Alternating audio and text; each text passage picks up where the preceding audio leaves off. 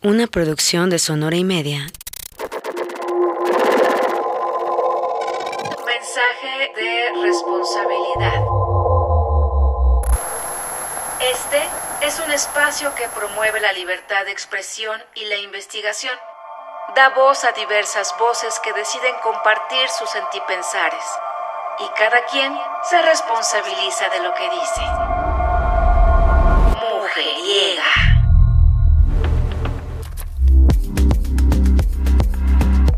Estábamos frente a un laberinto conformado por árboles, en un parque ejidal llamado La Jusco en la Ciudad de México.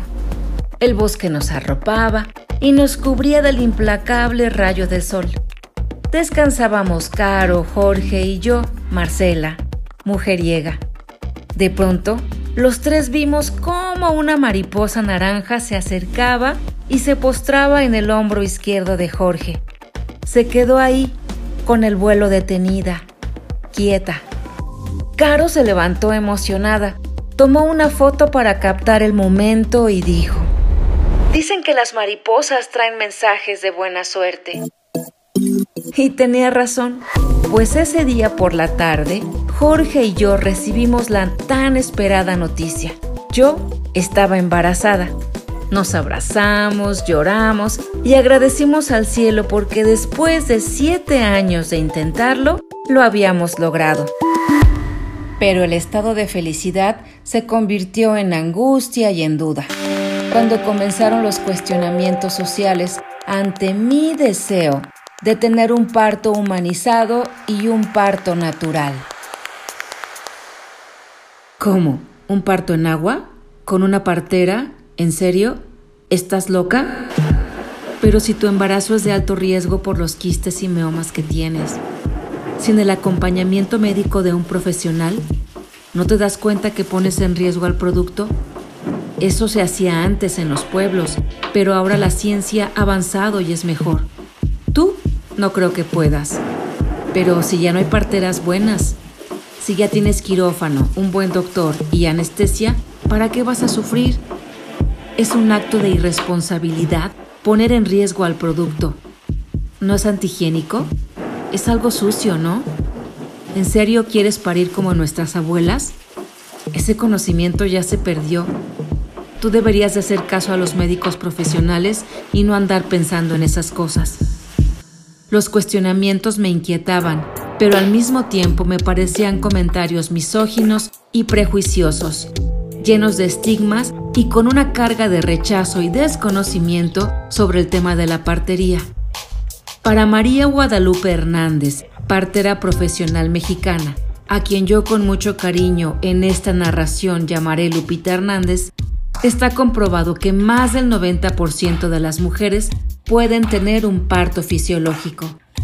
Si hay condiciones de enfermedad previa al embarazo o al parto por las que no es posible parir de manera natural, entonces estas mujeres deben tener una atención humanística, respetada y centrada en sus necesidades. Si bien es cierto que las mujeres tenemos una capacidad procreadora que los hombres no tienen, ser madre es un derecho y no una imposición. Y en este podcast comparto mi vivencia como mujer.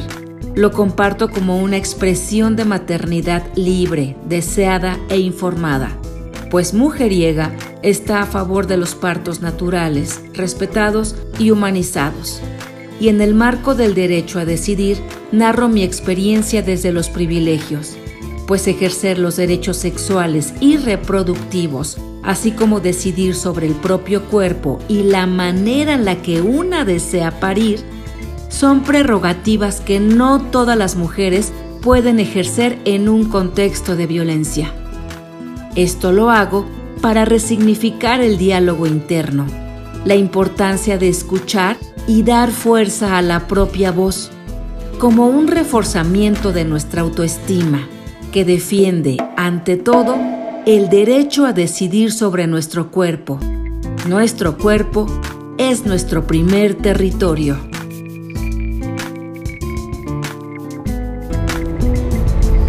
Mujeriega.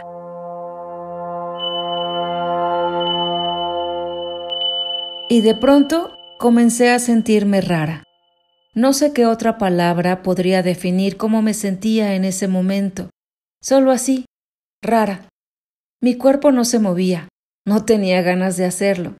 Parecía como si no quisiera gastar energía de más, como si mi cuerpita supiera que vendría un gran esfuerzo físico y ya se estaba preparando para eso. Yo solo lo escuché y lo dejé ser y lo dejé estar. Era un jueves por la tarde, 10 de abril de 2014 para ser exacta. Jorge, mi compañero en esta vida, llegó de trabajar y cuando me vio acostada en el sillón, lo vi a los ojos y le dije que había llegado el momento de la fiesta. Así me decía Selene Portanel Polo, mujer de múltiples saberes, entre ellos la educación perinatal, quien me acompañó durante el proceso de embarazo. Sus palabras para mí fueron mantras que hoy repito a mujeres embarazadas que me quieren escuchar. Cada contracción es una contracción menos. Tú no estás enferma, estás embarazada. El embarazo no es motivo de sufrimiento, es una celebración. El parto también puede ser una celebración. Planear el momento de tu parto está bien, pero si no pasa como lo deseas, también está bien. Cenamos y después compramos inciensos, velas, fruta y un jugo. Las contracciones estuvieron presentes a cada hora y al llegar a casa me acosté para descansar un poco siguiendo al pie de la letra las instrucciones de Lupita Hernández, mi amada partera. Las contracciones llevaban un tiempo y un ritmo, y conforme avanzaban las horas iban en aumento.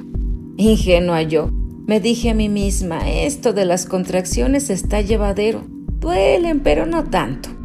Evidentemente, mis palabras surgieron de la ignorancia, esa ignorancia de vivir una experiencia por primera vez. Ay, Dios mío, me dije yo, cuando de pronto sentí un profundo dolor en la espalda que llegó abruptamente y me hizo levantar de la cama. En esa fuerte contracción sentí como si se me desmoronara la columna vertebral, como si se abrieran mis caderas y pensé en ese momento que me había quedado sin huesos.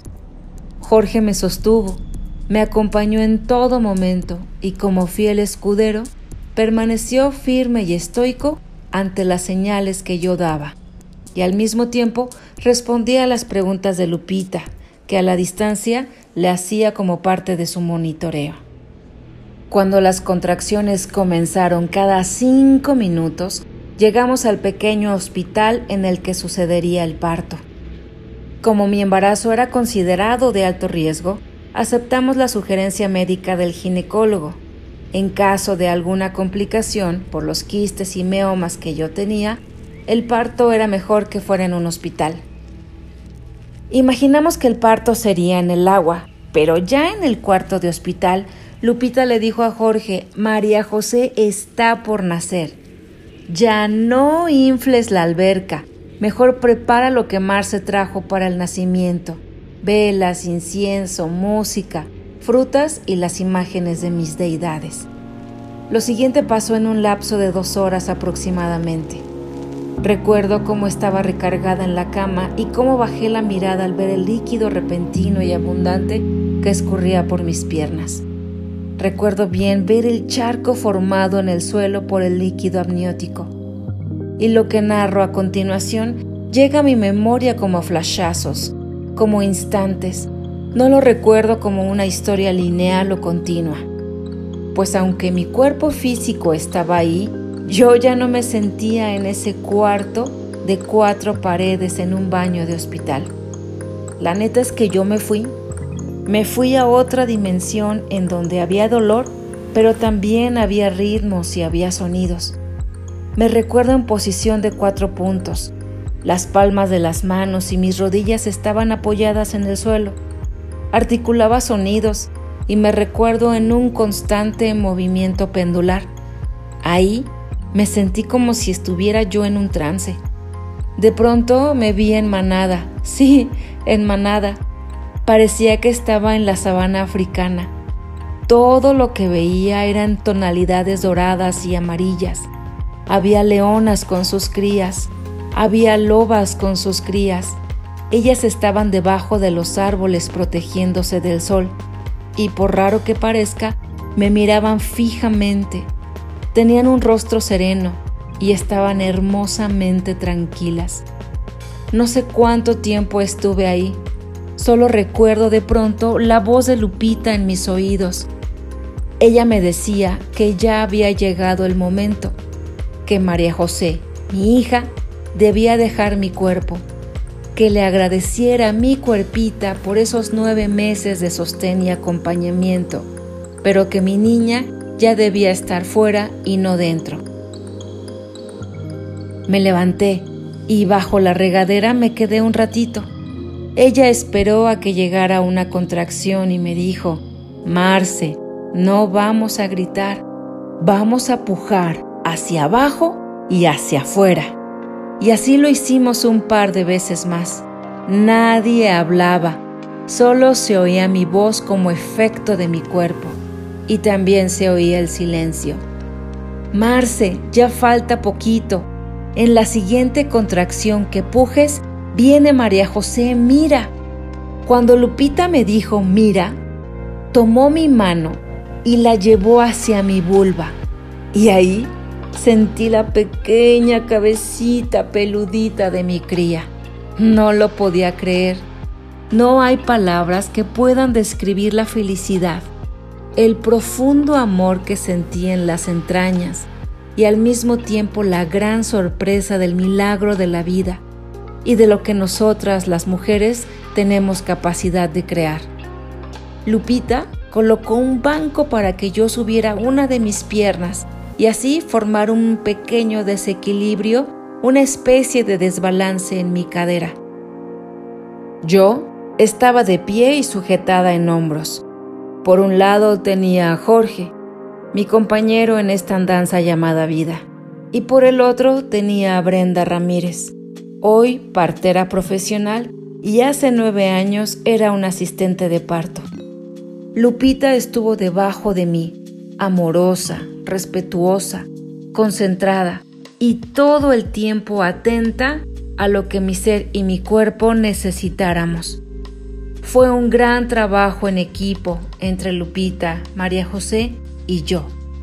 Y con toda la red que estaba ahí, como Jorge, Brenda y mi hermana Gaby, quien era mi enlace social y se comunicaba con toda la familia y personas queridas que estuvieron todo el tiempo al pendiente de nosotras. María José nació literal como un húmedo disparo. Nos quedamos en silencio.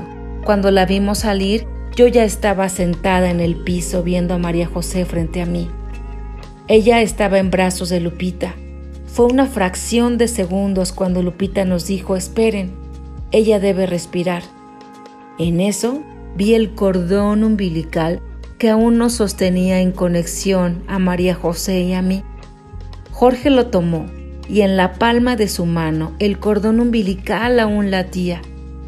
Después de unos breves segundos María José inhaló profundo e inmediatamente después tosió. En ese perfecto y mágico momento decidió respirar por ella misma. Jorge cortó el cordón umbilical e inmediatamente tomé a mi chiquilla en mis brazos. Y ahí nos quedamos un ratito ya no sentí el latir de su corazón dentro de mí. Ahora ella estaba afuera y ambos corazones latían a la misma altura, juntitos y pegaditos. Lupita checó mis signos vitales y le pidió a Jorge tomar a María José, porque venía el segundo nacimiento, el de la placenta. Me levanté y caminé hacia la cama. Era tanta mi emoción que no recuerdo sentir el dolor de expulsar la placenta. Lupita revisó la placenta y estaba completa. Era preciosa, entre rosa, roja y color morado. Ella la metió entre sus manos de manera muy respetuosa, como si la estuviera amasando. La levantó y la extendió para que yo pudiera ver su grandeza. En ese momento le agradecí a la placenta por su acompañamiento, su protección y por darle los nutrientes a mi cría pues comenzaron a formarse en mi útero casi al mismo tiempo. y también nacieron el mismo día. Mientras nacía la placenta, Jorge ya tenía el meconio negro y pegajoso de María José escurriendo por su torso desnudo. Alguien dijo, es de buena suerte para el papá, y en la habitación todos sonreímos. ¿Vas a pesar a María José y a medirla? preguntó Jorge a Lupita. Ahora es tiempo de descansar, le dijo ella. Marcia y María José acaban de hacer un gran trabajo. Y no te preocupes, de aquí a mañana o en un rato más que yo regrese, María José ni va a crecer ni va a pesar más. Lupita, Brenda y mi hermana se fueron y nos quedamos los tres en familia, en intimidad y en silencio, nosotras cansadas y él atento a lo que necesitáramos. Coloqué a María José en mi vientre desnudo y recuerdo cómo se fue moviendo instintivamente hasta encontrar mis pechos. Su cuerpo y su cabeza pegaditas a mí se fueron deslizando poco a poco hasta que su boca encontró uno de mis pezones. Lo tomó, comenzó a succionar las gotitas amarillas de calostro que yo tenía, como si ella supiera lo que tenía que hacer. Nos quedamos profundamente dormidas, alrededor de seis horas, yo abrazándola a ella y Jorge abrazándome a mí. Lupita regresó a examinarnos revisó que no hubiera sangrado y después de un refrescante baño con las frutas y el jugo que habíamos comprado, cortamos un pedacito de placenta y me la comí.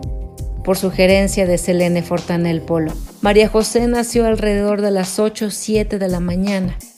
A las 6 de la tarde salíamos del hospital rumbo a casa, con la plena satisfacción de haber desafiado mitos, ideas, miedos, creencias y todas aquellas voces ruidosas del gran ente social que suelen controlar y presionar para tomar decisiones, muchas veces en contra de lo que realmente deseamos o necesitamos. En este mundo de educación patriarcal, pareciera que todos saben lo que debes y tienes que hacer. Y en el nombre del amor sugieren lo que debes hacer o lo que consideran es mejor para ti anulando por completo tu propia voz, tus propios anhelos y tu derecho a decidir a vivir tu propia experiencia de embarazo y de parto.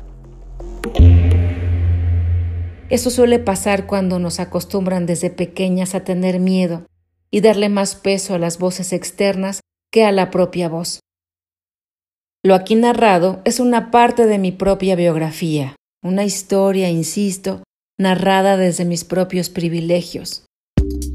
Esto es una experiencia feminista, autobiográfica y corporal, pues la vida misma es una realidad corporal que tiene un trasfondo político. Es mi vivencia de mujer, que decidió desafiar el constructo social y escuchar su propia voz y tomar como inspiración a su madre, sus tías y sus abuelas, esas que se alejaban al campo a parir que se acompañaban de otras mujeres y que les llevaban un taco, una tole o unas hierbitas para hacer su bañito caliente. Proporcionar a las mujeres embarazadas la información necesaria y suficiente para que tengan elementos en su toma de decisiones es vital. El ideal, como nos dice Guadalupe Hernández, es que se les permita argumentar sus propios deseos dentro de un marco institucional. El primer paso para una infancia con crianza positiva y feliz es una maternidad deseada, en la que parteras tradicionales y profesionales puedan trabajar con las mujeres en retomar su confianza, reconectar con la sabiduría de su cuerpo y la fortaleza para parir. La maternidad será deseada o no será. Yo soy mujeriega. Mujeriega, la voz de las voces feministas. América Latina será toda feminista. Búscanos en Instagram. Yo soy mujeriega. Sonora y media. Recomienda.